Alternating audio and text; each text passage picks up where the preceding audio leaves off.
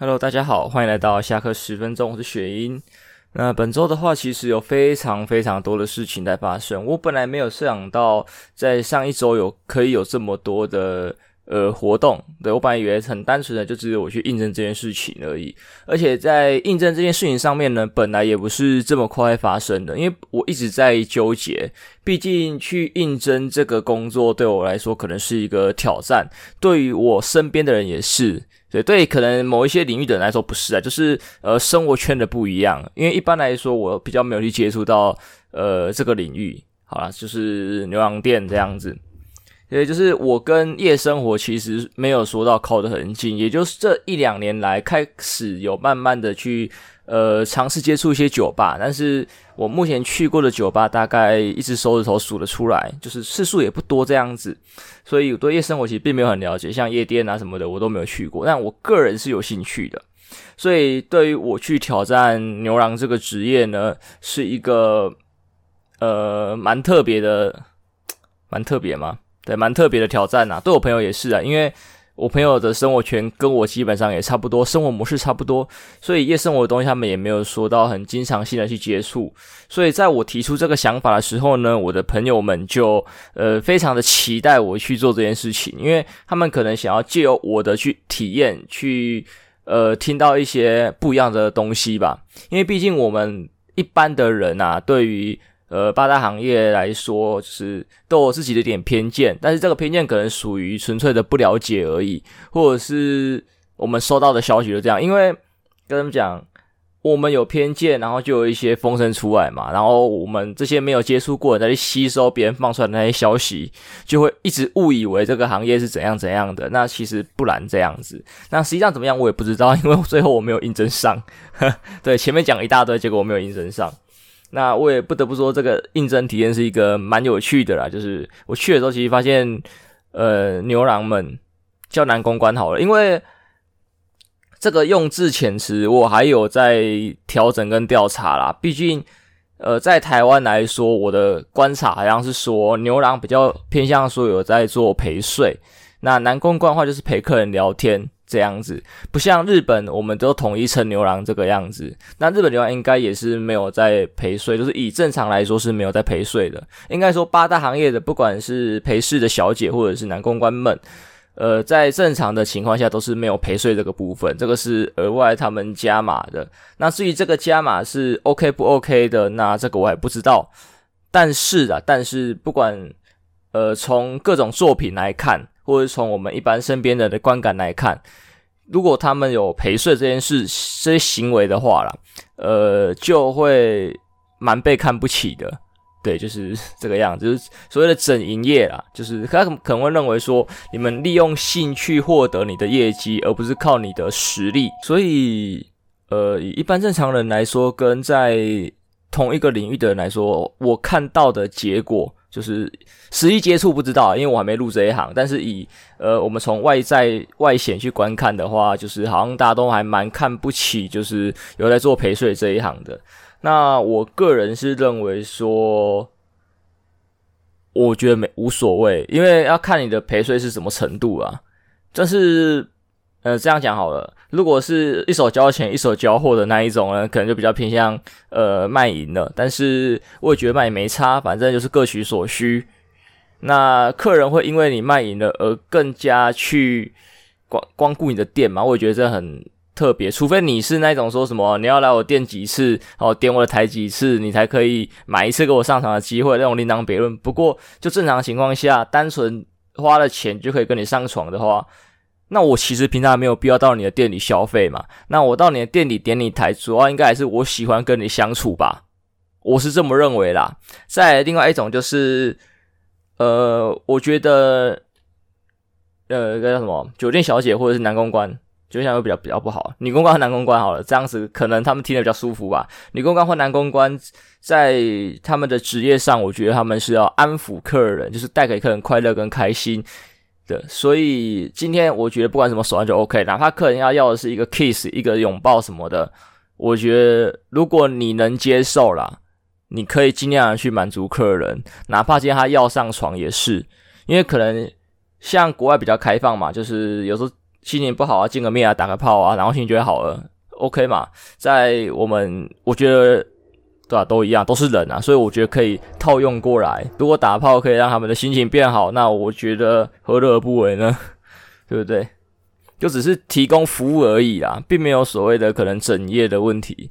当然啦，就是可能还是有人会利用这个手段，毕竟男生的鸡鸡比较管不住，所以女生只要贡献肉体，男生就很容易撩瑞体。好，这边这段可能甚至很不正确，但是呃，这个是的确有在发生的事情，这也是一个不争的事实，没错吧？大家没办法去反驳这样子。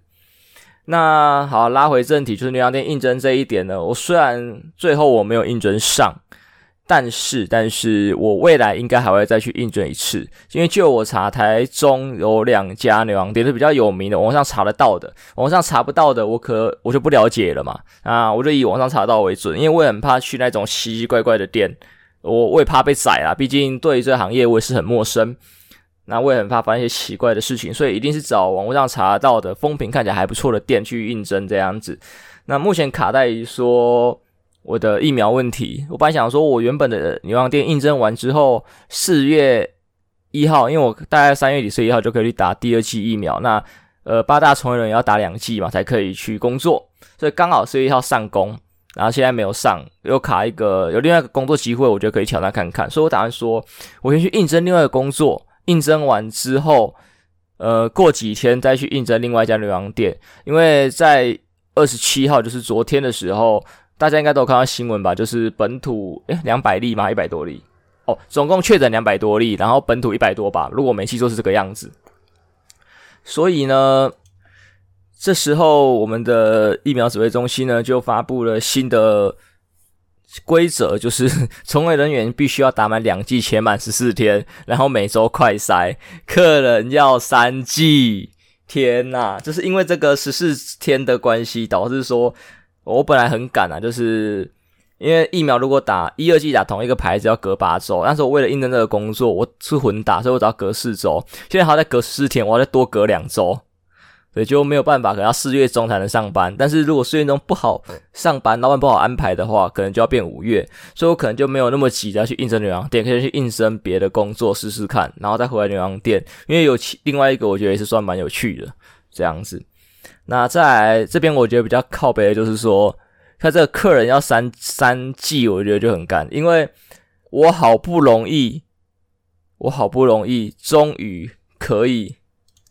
就好不容易，终于撑到了，我终于快打完两季，可以去酒吧。因为我之前有说过，我想要体验一个人到酒吧喝酒，我想要体验呃去夜店看看等等诸如此类的活动这样子。但是，哎、没错，在延。那我一查了，三季，第三季没办法说，就是像我前面讲的混打，可以让你间隔时间比较短，对，还要间隔十二周。所以算了一下，我所以要打疫苗，我必须七月。打完第三季，我才能进去酒吧跟夜店这样子。哇干！我虽然做人体试验，然后又干嘛又无微不微，这样弄弄一堆下来，我牺牲了这么多，结果干一直延，一直延，一直延。那当然的话，我是希望说未来可以疫情去完，然后就放宽干嘛的？因为本来就说要放宽的，结果没想到突然爆开，然后就再延长，或是对啊，或是。就是规则在加严这个样子，这是意想不到的啦。本来都说要放宽的，所以那没办法，等待吧。我也希望就是可以慢慢的取缓，但是这个又要回到说共存的问题啊。如果要共存，其实规则也不用定这么的严吧，因为毕竟重症率低嘛。啊，这个问话题我们就不再聊，因为聊过太多次了。这个大家自己心中都有个答案，也不用说呃一直跟大家去提这个问题。所以大概就这样吧。我的奇妙之旅就到这边。再来呢，就讲一个呃，也是算体验到的特别旅程吧。虽然我没办法去体验说，呃，去夜店啊，或者是说一个人去酒吧喝酒的这种活动，但是我体验到一个跟我见面的活动，这个也算是意外啦。硬要说的话，这其实不算是我的第一次见网友，但是严格来说，我自己把它放在我的第一次见网友，因为我的第一次。见网友是在国中的时候，那时候参加一个那个叫什么工会，游戏的工会，那个什么工会来着？不是什么馆，那个什么游戏，呃，就是那种国战类型的游戏。哦，那我们是第一名的工会，反正是随便不重要，就是他们有举办一个网剧去吃烧肉店啊。基本上这种活动呢，因为大家也知道嘛，我生性害羞，所以我不会去参与这种活动。可是我朋友就是说要不要一起去吃烧肉店？嘿，对，重点就是吃烧肉店，所以我们就好啦，一起去啊吃啊。啊，虽然那一天也没吃多少，可能就是很开头的基本盘来了，然后烤两盘，我我跟我朋友离开了，因为他提到说有一间网咖在办 CSO 的比赛，我觉得哇好有趣哦，我就去比了。对，没想到我这么早就接触电竞了，很早就接触到了，就哇几年啊，我国中十年前呢。我十年前就接触过电竞了，如果那时候我一直接触下去，我是前辈了。可惜不是，可惜不是。好了，不重要。所以那一天硬要说见网友也好啦，算见网友，但是跟网友没有多大的互动。对，就只是好，我们见到面了，进去店里面了，吃两口肉，离开了，干超浪费钱好吗？烧店虽然那时候十年前吃到饱应该要三九九一个人，对，就是等于说加成服务费四百多付了，只吃两盘肉人就走了。天呐，我在干嘛？但是去参加比赛，我觉得还是蛮好玩的，是一个有趣的体验呐。那那时候有拿到一件衣服，来还对我来说是蛮有纪念性的。虽然它外观看起来就很普通，对，就是印一个 CSO 的图样而已。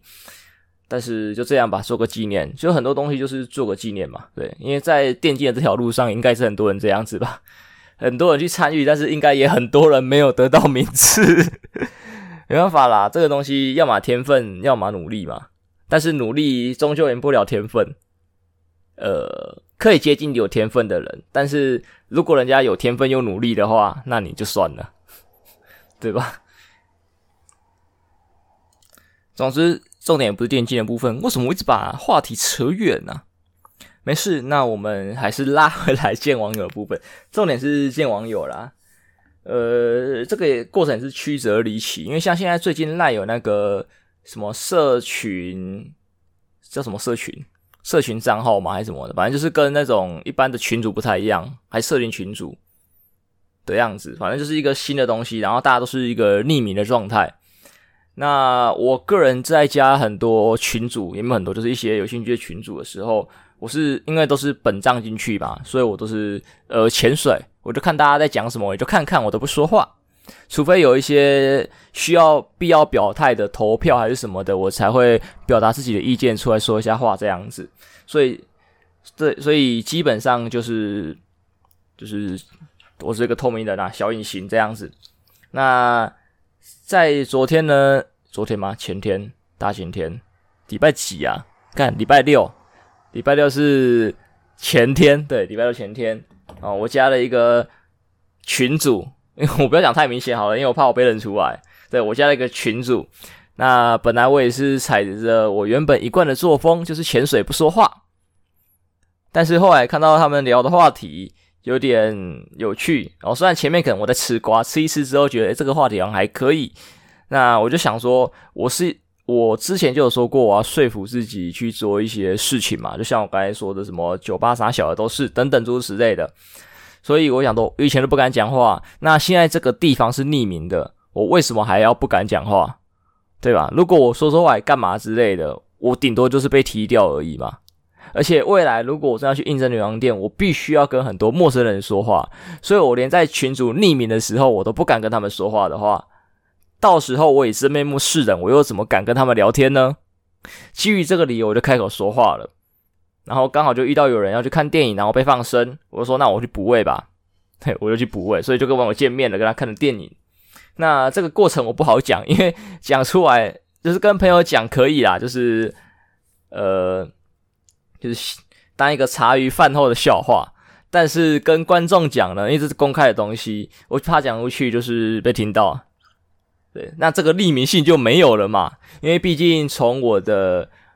呃，我的 podcast 可以找到我的 FB，FB 看到本人的脸，或者是说去连接到我的 YouTube，YouTube 有本人的样子，所以我的账号其实是可以跟本人做连接的。我并没有很所谓的很隐藏，对，虽然你们在听我 podcast 的时候看不到我的脸，在 YouTube 上听的时候，我的封面照片也是我那张画的很丑的图，对，但是就这样，对，我在我其他东西放在一样的账号里面，所以你们是可以做起连接的。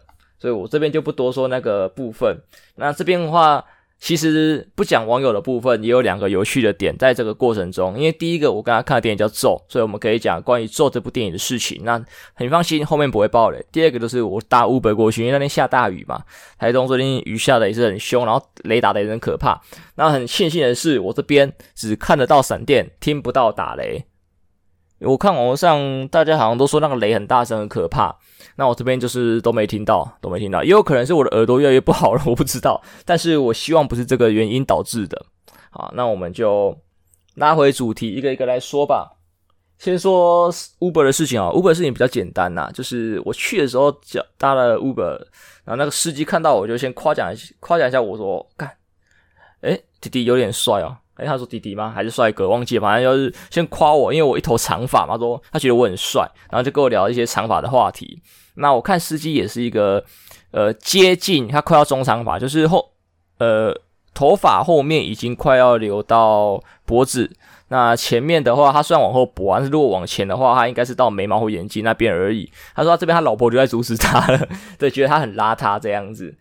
他是问我怎么可以，他就问我怎么可以这样子撑下去啊之类的。那他也举了很多明星艺人，就像什么郑伊健哦，还是郑敬怡、郑伊健。演那个陈浩南的那一个，然后还有谁啊？忘记了，我记得他没提金城武，反正他提了几个呃留过长发的男艺人，对，他觉得留长发其实很帅很有个性，虽然还是要看脸这样子。嗯，对，那可能我戴口罩吧，他没有觉得我脸不好，反正他就一直夸奖我的头发哦，觉得帅啊，有造型啊，想要留到什么程度啊，然后他大概他那边怎么留的啊，干嘛之类的啊，反正我也是给司机一个鼓励，我看他这么有呃长发梦啊，还有提到什么动力火车啦，还有一些对吧，就是老艺人，因为当初老艺人其实。那个年代吧，可能受港香港电影的影响，《古惑仔》影响，很多人都喜欢留长发。像我爸也说，他当年也留过长发，不过他的长发可能不是香港电影的那个年代，是更早之前，可能还在戒严的年代。对，因为那时候警察看到有人留长发，是可以直接把你头发剪掉的，好像是有这个东西的样子。对，然后他也被抓过嘛，然后也利用一些方法去跟人家求情，让他头发不要被剪，干嘛之类，反正。他们都年轻过，疯狂过，所以我就不懂啊，为什么要反过来要求我不要留，对吧？我觉得有一个想法是可以接受，就是说，呃，他诉说着他当初留的辛酸血泪，然后告诉你留的缺点，然后他不阻止你，让你去留一次看看。因为说真的，留头发要承担的东西是自己，那我自己承担得住，为什么不可以留呢？然后他可以以过来人的心态给我建议。但是不要管我，因为如果真的受伤了，我想停就停，我不想停就算了。我真的受伤了，我就知道他说的没错，我也扛不住这样子。对，因为可能我们会受到一样的伤，那有可能对我来说不是伤，或者说其实我扛得住，所以不用代替我去担心这个事情。这样子，很多人都很奇怪啊，呃，头发留那么长，呃，这样很不舒服，很不方便，你不会热吗？就嗯，关你屁事，又不是你的头发，我又不会头发留很长，然后披在你的身体上。然后让你热爆，不会吧？也不会头发留很长，然后拿头发去弄你干嘛？直接随便，或者说我头发留很长，然后你掉头发，不是吧？说保养不好掉头发也是我，对，洗头不好洗也是我，吹风机吹太久会诶会累会太热的也是我，对，这干你屁事？对，管那么多干嘛？除非有影响到你嘛，但是没有，对吧？就是很奇怪，很奇怪。我一直以为这段我可以讲很长诶，怎么这么短？我也忘了，反正主要是司机有一个长发梦吧。就是说真的，我真的觉得每个男生都可以留一次长发看看。因为说真的，像女生她们要长要短都可以很轻松，而且都不会有人去说她们怎么样。除非女生去剃平头，可能才会有一些鸡婆的人去指指点点。但是，一般女生留了短发或是耳上那种。呃，比较男性、中性一点的，像之前的什么张芸京那一种，就是成短发的，他们也不会说什么，就哇，干这个妹超帅，帅爆。虽然可能有人言语比较过分一点，就觉得他像 T，但是也是找个帅 T 怎么样？你这个男生，你连帅都谈谈谈谈不上，对吧？人家至少可以是帅，懂吗？对，我觉得有时候可能是嫉妒吧，嫉妒人家才口出恶言，而且对我来说也不算恶言，因为。呃，T 只是一种性倾向的叙述，对，所以有人觉得说别人是 T 是在骂他，我觉得就怪怪的。对，他只是用一个名词当形容词，对我来说，它只是一个名词啊。但是有人觉得它是形容词，大概是这种概念呐、啊。所以就像呃，可能 gay 啊，还是什么啊哥的，都是就是我觉得东西是名词，但是很多人觉得他们是他们是形容词，所以。不一样嘛，可能我的想法比较 open 一点，所以就觉得这些东西都没什么，不算骂人这样子。再来，再来顺着刚才的话讲好了，我们做的东西，我们再再再拉回来。顺着刚才讲的骂人问题的话，像今天最新是今天吗？还算凌晨？忘记了。反正今天最新就是呃奥斯卡颁奖典礼嘛，然后威尔史密斯上去打了那个主持人一巴掌。那关于这件事情的话，就会再回想到当年龙二的问题，龙龙跟老 K 的事件。那我个人是认为，在这段争吵部分呢，两方都没有错。虽然现在的网络言论很喜欢去论对错，然后去呃选边站站派，但是大家也知道嘛，我个人的想法就是，这世界上是没有所谓的非黑即白，还有就是这件事情也没有所谓的对错，只要你不双标，没有人会去责怪你。所以在这件事情上面，你看，我觉得表现很好，就是目前主持人赢得的是一个呃主持功力不错，台风很稳健，然后呃功力很好，就是他可以瞬间的把场面给 hold 住，然后用幽默去化解尴尬。那威尔史密斯这边获得就是一个护妻魔人的称号，对，也是。我觉得都是正向的称号啊，这样子。那可能有人觉得说什么暴力不好啊，动手不好。那这边就可以再提到说，对方用言语，诶，他算是言语的暴力了吧？对，如果大家还不了解发生什么情况的话，大家可以去先搜寻一下。反正就是主持人开了威尔史密斯老婆的玩笑。那算是地偏地狱梗的类型啊，所以其实严格来说，它算是言语暴力。所以威尔史密斯上帝赏了他一巴掌，我觉得也没有什么问题。就是这只是一个互相的来回，你可以开我的玩笑，那我也可以表达我的不满。然后我只是打你一巴掌，我也没有说呃很严重的。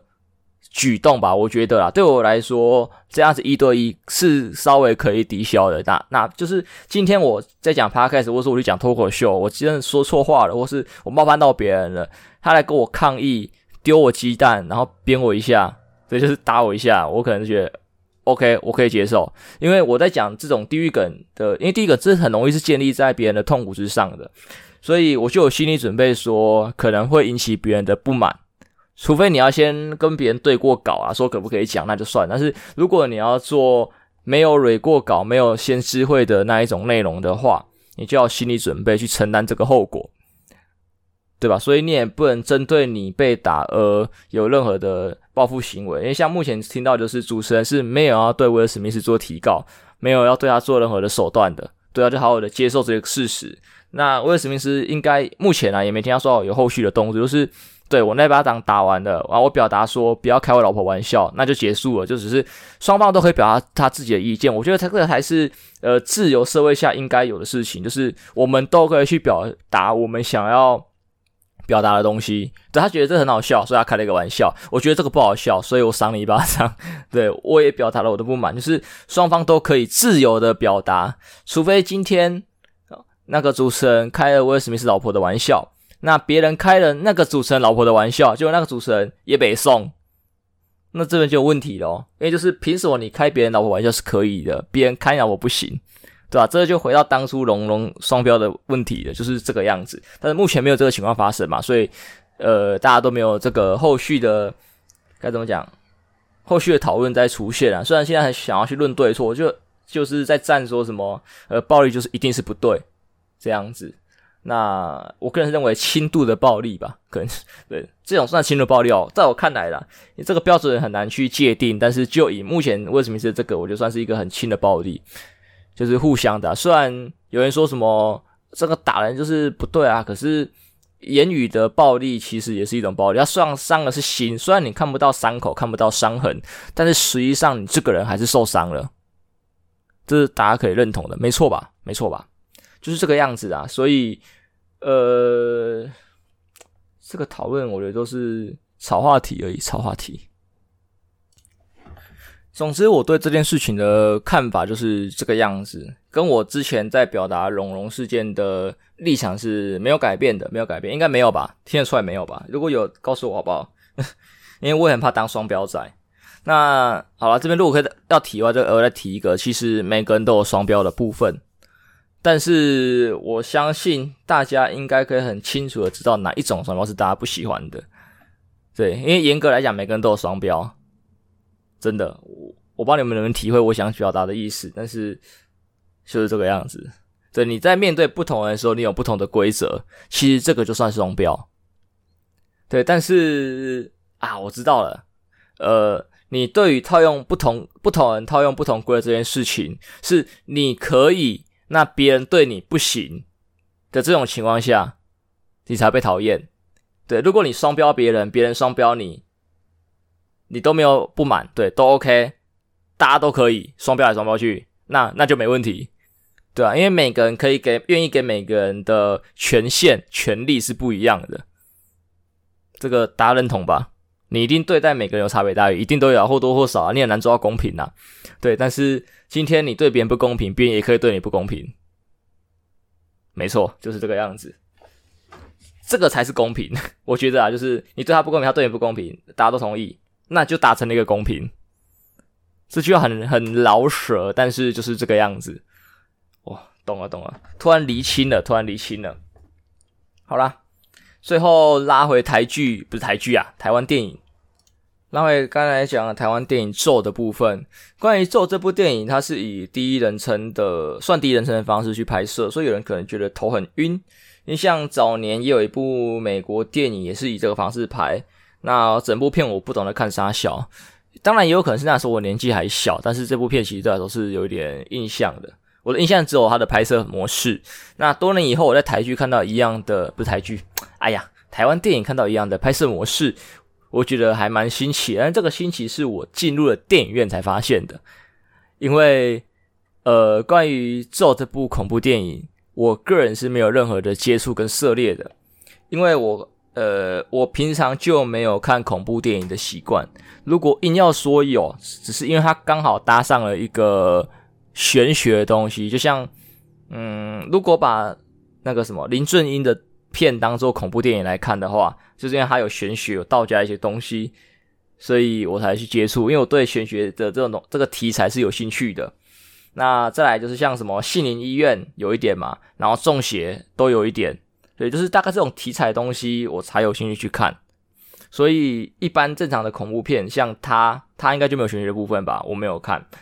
还有一些什么惊声尖笑，它算恐怖片啊？好像算惊悚。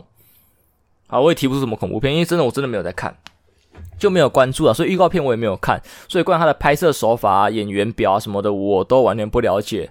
唯一有了解只有一个，我朋友就跟我说：“鼓掌。”咒很好看呢，赶快去看。那你看了吗？呃，还没，我不敢看恐怖片。那你叫我去看这么小，我就直接被我朋友当白老鼠。所以，好啦，也是刚才讲到网友的部分嘛。所以前面讲网友部分，刚好有人说又要看咒，那我就想说，好啦，单纯见网友，我觉得对我来说动力不大。那我至少如果跟网友处得很尴尬，我至少有个电影可以看，对吧？就是。不亏不亏，他被出一趟门，然后跟网友什么话都没讲，然后就拜拜，在里尬一整天，不好吧？至少看了个电影，至少看了电影。当然那天也没有过这么不堪呐、啊，过我觉得过程还算还算顺利，但是不重要。我们拉回来电影的部分，呃，题材我觉得算新颖有趣，算有趣吧。因为可能我看的片也不多，但是所以我觉得它算有趣。就是看他怎么讲才不会爆雷啊？诶，他的叙事手法，他的故事性，他的最后的该怎么讲反转吧？我觉得都是有料的。当然，网络上的评价目前看起来是一个两极化，有人很喜欢，有人不喜欢。但是对我来说，我看到的会是一个台湾电影的突破。他们终于尝试了新的手法跟框架，去呃拍摄一部电影，去叙述一个故事。我觉得这个是一个不错的，不管他的成功与否，至少他开始尝试了，对啊，很多东西的改变或是进步是需要有人先去尝试、去突破，才有后面的事情。对，如果你一直墨守成规的话，那他一辈子就只能这个样子。那当然，我们也知道突破的过程不是一个容易的事情，他一定会面临着许多的失败。当然，这部片我也没说它失败，我觉得它某部分来说算是一个成功的故事，成功的电影。对，只是可能这个手法太新颖了，所以观众可能没有接受度没那么高，或者是导演制作团队的操作手法没有那么的好，才导致说评价算是比较两极的部分。这样子。但是，硬要我说的话，我给他六十、七十、七十分应该可以。我觉得七十分我我愿意给。那我也建议大家可以去尝试看看这种风格的电影，你们自己喜不喜欢？还有它的故事性，你们 O 不 OK？如果可以的话，我也希望大家如果有一些社群的账号，也可以在上面跟大家讨论，表达自己的意见。因为像我自己在录 Podcast 就知道，呃，我有时候可能想尝试新的东西，但是没有人给我意见的话，我就不知道我做的好不好。相信导演或制作团队是这样子的吧，所以你们如果有的话，就可以在上面发表意见，让他们把这个东西做得更好，把这个作品做得更棒，这样我们以后才有一些更好看的恐怖片嘛。对，我们就可以把我们的文化向外输出，不是经常都是看到国外的恐怖片进来台湾，然后哇，这恐怖片好恐怖、好可怕、好好看。对，总有一天应该是我们台湾的文化、台湾的元素的恐怖片出去国外，因为说真的。呃，台湾、中国就是黄皮肤的人、黄种人的这种恐怖的东西，其实呃也算是别有一番风味。对啊，我们都能轻易的接受日韩美的恐怖元素，那我觉得我们的其实也不遑多让诶，我们的也很有料诶，我们的应该也可以往外推给日韩美他们这样子。所以我觉得这个都需要大家共同努力的。对，大概是这个样子啊，哇。整段没有爆雷，我真棒，我真棒。好，那今天的 podcast 应该就到这边结束了吧，告一个段落了。其实很多东西我都很想细讲，但是说真的，做了节目之后才发现说，其实没有那么简单。以往我都想说跟大家聊聊天，可以谈很多事情，但是很多东西其实不可以公开的聊，像我刚才讲的嘛，因为毕竟牵扯到别人的隐私，就是网见网友的部分跟呃。南公关店的部分，店家的隐私的部分，就是因为毕竟我没有问过可不可以谈，所以内容我都没有很很去多说啦，没有没有多说这样子，大概这样吧。如果未来我有机会入职了，我就可以以我自身的经历来讲，这样应该都没有影响了吧？对，我自己看到我自己体验到的，我讲出来是没有问题的吧？不带任何偏见，可能有可能我不知道，但是至少是我体验到的。是吧？是一个事实，对，大家也不能苛责我什么，好吧？如果有一些有趣的事情发生，我再跟大家分享吧。就先这样，就先这样，拜拜。